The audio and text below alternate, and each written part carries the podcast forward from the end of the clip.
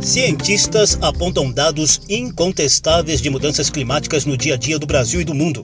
O aquecimento global tem sido acelerado por muitas atividades humanas e um claro maltrato diário do meio ambiente. As mudanças climáticas incontestáveis são tema do Salão Verde de hoje. Salão Verde, o espaço do meio ambiente na Rádio Câmara. Olá, eu sou José Carlos Oliveira. Uns anos mais, outros menos, a gente acabou se acostumando com eventos extremos de falta ou excesso de chuva. O problema é que as ondas de calor, seca, enchente, ciclones tropicais têm se tornado mais frequentes, mais intensos e, obviamente, com maior poder de perdas, danos e tragédias sociais, econômicas e ambientais. As ondas de frio extremos seguem ocorrendo no mundo, mas em menor intensidade. Há décadas, cientistas nos alertam sobre as mudanças climáticas. Muita gente ainda duvida, mas tem surgido vários indícios de que elas são incontestáveis e vieram para ficar. Quem vai nos contar essa história são o climatologista Carlos Nobre, cientista sênior do Instituto Nacional de Pesquisas da Amazônia, Luciana Gatti, coordenadora do Laboratório de Gases de Efeito Estufa do INPE, Instituto Nacional de Pesquisas Espaciais, e Cláudio Ângelo, um dos coordenadores do Observatório do Clima. Todo mundo já estava espantado com os recordes de seca de 2019 no Brasil e no mundo. E eis que chega 2020 literalmente derretendo todos os recordes do passado e devastando nossos biomas como o Pantanal, a Amazônia e o Cerrado. Mas esse é realmente um fenômeno internacional. Coordenador do Observatório do Clima, Cláudio Ângelo participou de reunião virtual da Frente Parlamentar Ambientalista da Câmara e mostrou dados recentes do aquecimento global, segundo publicações científicas especializadas que a mudança do clima faz quando você sobe a temperatura da Terra em 1 grau, 1.1, né? A gente tem um desvio desses extremos, de forma que os extremos de frio continuam acontecendo. O fato da gente ter um planeta mais quente não significa que os extremos de frio vão deixar de acontecer, eles continuam acontecendo. Só que o que acontece é que os extremos de calor ficam mais comuns. Né? Então, o que era um evento de calor anormal fica cada vez menos anormal o mundo, em geral, está mais inflamável. A estação seca, na maior parte do planeta, está mais longa tem esse estudo de 2015 do, do Matt Jolly, que saiu na Nature Communications, pegou todo o registro de, de satélite desde o final da década de 70 até 2013 e, e procurou é, saber qual era o tamanho da estação seca é, no planeta e concluiu, entre outras coisas, que a América do Sul, nos últimos 35 anos, ganhou é, 33 dias a mais de estação seca. Então, quanto mais estação seca, maior a chance de queimadas a gente continua no exterior. O Cláudio Ângelo traz mais evidências incontestáveis das mudanças climáticas aceleradas pela mão humana lá na Califórnia, nos Estados Unidos. A Califórnia parou para ver o céu laranja.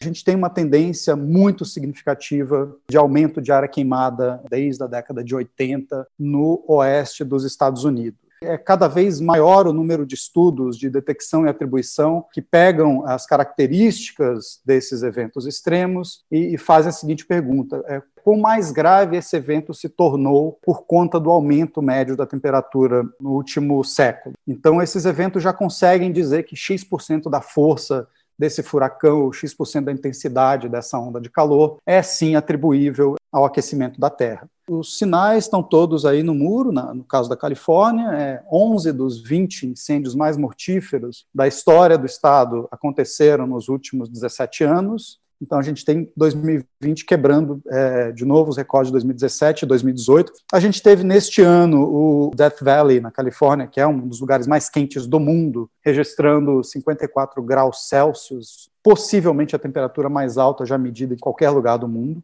Então, sim, existem sinais muito nítidos de mudança climática é, impactando os incêndios na Califórnia, que sempre tem uma, um, uma ignição, né, uma fonte de ignição humana. Salão Verde.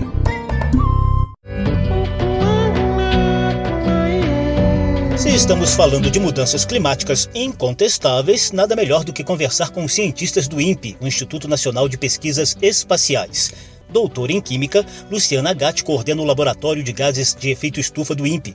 Ela conduziu uma pesquisa que mostra que o desmatamento constante está minando o poder da floresta amazônica retirar o dióxido de carbono da atmosfera e interferindo no clima do país inteiro. Pior que isso, entre 2010 e 2017, a floresta emitiu mais carbono do que absorveu. A pesquisa começou no ano 2000 sobre a Floresta Nacional do Tapajós, no Pará. GAT usa aviões para fazer a coleta de colunas de ar de 150 metros a 4,4 quilômetros de altura. Esses perfis de ar feitos por avião dão um retrato de todos os processos em curso na atmosfera. A partir de 2010, as coletas de ar passaram a ser feitas também em Alta Floresta, no Mato Grosso, na divisa com o Pará, nas proximidades de Rio Branco, no Acre, e em Tefé, no Amazonas. Todo esse material coletado é posteriormente analisado em laboratório, como explica Luciana Gatti. Esses quatro locais dão o resultado de tudo o que aconteceu até a massa de ar chegar até lá. Então imagina uma massa de ar que entra na costa brasileira e a gente tem uma técnica para calcular a concentração que o ar tem quando entra na costa brasileira e aí essa massa de ar vai viajando até chegar no local que a gente coleta e ela vai recebendo ao longo desse caminho emissões e absorções de carbono. Então, o perfil vertical que a gente vê é a resultante de todos os processos que aconteceram ao longo da viagem dessa massa de ar. Nós temos uma técnica de fazer essa diferença, a concentração que tinha antes, a concentração no perfil e o tempo que levou para chegar até lá, a gente calcula o fluxo de carbono. E os resultados dessa pesquisa são assustadores. O primeiro grande resultado é que as emissões por queimada na bacia amazônica, elas são mais do que o triplo do que a floresta amazônica consegue absorver. Então, a absorção que hoje a, a floresta amazônica consegue fazer da atmosfera não chega a um terço do total de emissão que acontece com as queimadas. Então, essa é a primeira má notícia. Por meio do Laboratório de Gases de Efeito Estufa do INPE, Luciana Gatti estudou 40 anos de temperatura e precipitação na Amazônia e observou que as regiões mais desmatadas são as que sofreram as maiores mudanças, principalmente na seca. A cientista não tem dúvidas da relação danosa do desmatamento com a redução de chuva e o aumento de temperatura.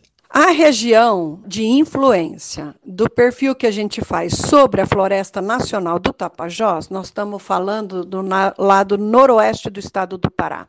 Essa região está 37% desmatada.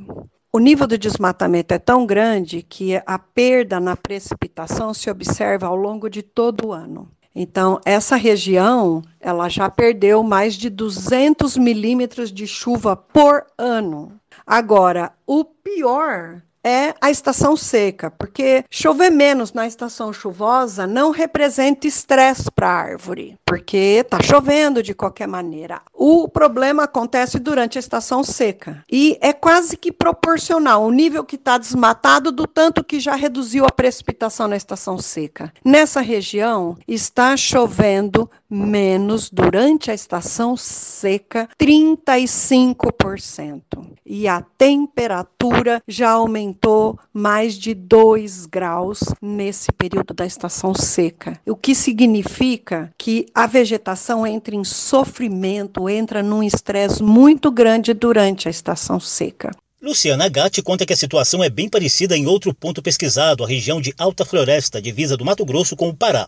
Essa região está, em média, 28% desmatada. Por que, que eu digo em média? Porque o padrão circulatório varia ao longo do ano. Os seis meses do meio do ano, entre a estação chuvosa e a estação seca, a gente chama de período intermediário, e a estação seca, a região que representa a circulação das massas de ar nesse período está em torno de 40% desmatado.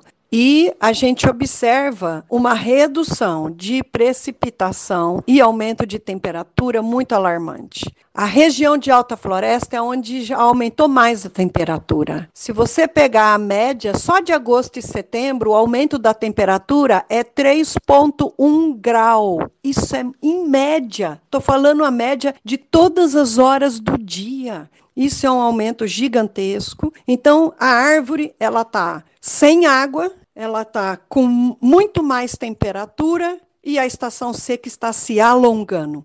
Então, você imagina uma floresta tropical úmida, passando cinco meses com estresse hídrico e altas temperaturas. A mortalidade está aumentando e tem árvores que não chegam a morrer, mas ela entra numa espécie de uma hibernação da fotossíntese, então ela mais respira do que absorve. A cientista do INPE também observou que nessa região, São Félix do Xingu, no Pará, é o município com maior quantidade de gado, com atividades antrópicas que agravam as mudanças climáticas muito além do bioma amazônico.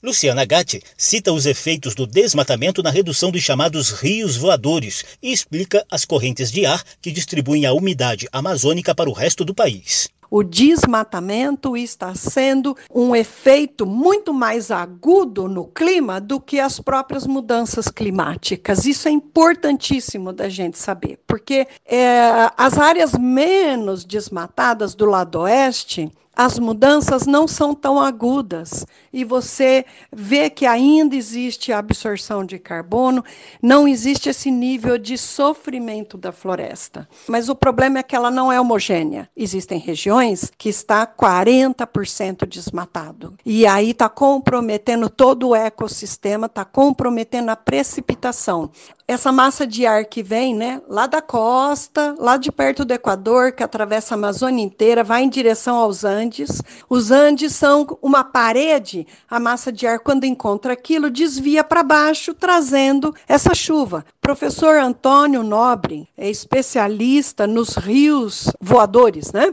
Porque a quantidade de água que a floresta amazônica põe na atmosfera por dia é uma quantidade gigante.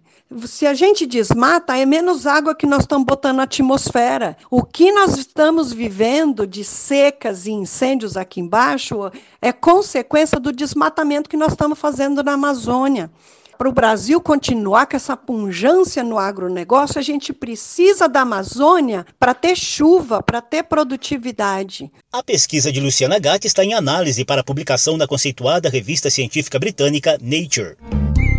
Salão Verde.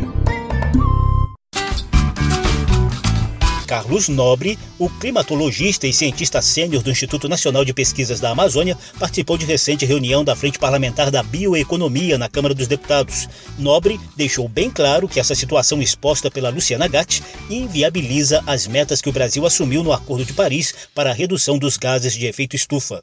O combate às mudanças climáticas globais depende claramente do que acontece na Amazônia, a maior floresta tropical do planeta. Se as tendências atuais continuarem, as enormes emissões de gás carbônico e também a destruição do, do potencial que a Amazônia tem de retirar gás carbônico da atmosfera, podem inexoravelmente nos levar muito próximos de não cumprir as metas importantíssimas do Acordo de Paris. Então, o desafio é manter as florestas remanescentes em, em pé, tendo em visto que nós já desmatamos em toda a Amazônia, todos os países amazônicos, cerca de um milhão de quilômetros quadrados, 800 mil na Amazônia brasileira, nos últimos 50 anos. E uma parcela também está em processo de degradação. O cientista Carlos Nobre voltou a bater na tecla de um possível ponto de não retorno do processo de savanização da Amazônia. Nós também estamos observando isso que nos traz uma enorme preocupação, que no sul da Amazônia, 2 milhões de quilômetros quadrados, desde o, Bolívia até o Atlântico, nós estamos vendo a estação seca ficar mais longa, já está três a quatro semanas mais longa em relação à década de 80, muito mais quente durante a estação seca e até a floresta perde a capacidade de retirar carbono. Isso nos fez chamar atenção sobre o risco da savanização. Um ponto de não retorno, nós estamos muito próximos, até 70% de toda a floresta amazônica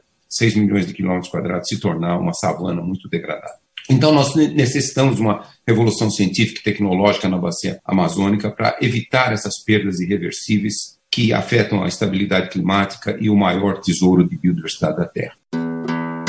Geológicas. Novidades e curiosidades sobre a dinâmica do planeta e da natureza. Geológicas. Você conhece o Índice Global de Risco Climático?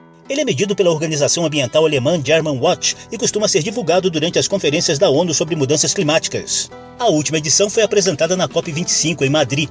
O índice mede o nível de exposição e vulnerabilidade de 168 países a diversos eventos climáticos a partir de 1999. O Brasil ocupa o posto 91 no ranking geral, mas a posição brasileira piora bastante nos rankings específicos.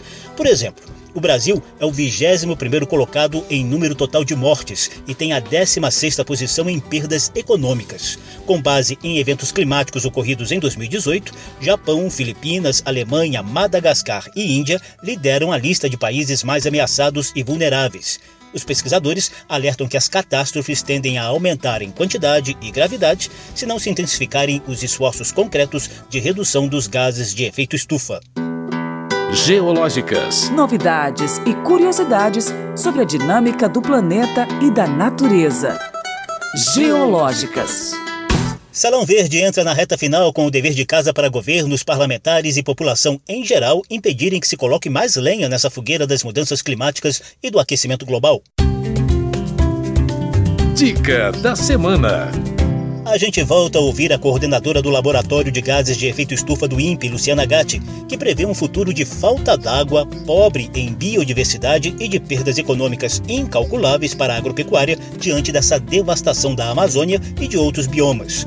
Tudo isso só agrava as mudanças climáticas. A cientista deixou algumas reflexões e sugestões de ações imediatas, urgentes. Sugestão para reverter: não só fazer desmatamento zero, como proibir queimada a partir de julho. A terceira, reflorestamento com espécies nativas nessas regiões que já estão 40% desmatadas. A gente deveria ter uma regra, eu gostaria de ajudar, embasar um projeto de lei para que todas as regiões, que a gente fizesse um levantamento, tipo esquadrinhar a Amazônia um por um uh, grau, e tem que ter apenas 20% de desmatamento em cada grid da Amazônia. Não pode ter regiões que estão 40% desmatadas como está hoje. Então a gente teria que recuperar essas áreas que foram altamente desmatadas para garantir um futuro futuro com chuva,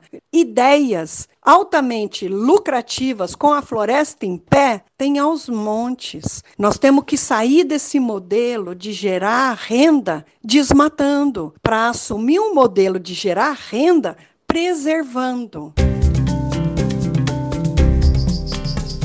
Salão Verde trouxe evidências que mostram mudanças climáticas incontestáveis e agravadas pela ação humana. Programa teve produção de Lucélia Cristina, edição e apresentação de José Carlos Oliveira. Se você quiser ouvir de novo essa e as edições anteriores, basta visitar a página da Rádio Câmara na internet e nas redes sociais e procurar por Salão Verde. O programa também está disponível em podcast. Obrigadíssimo pela atenção. Tchau. Salão Verde, o espaço do meio ambiente na Rádio Câmara.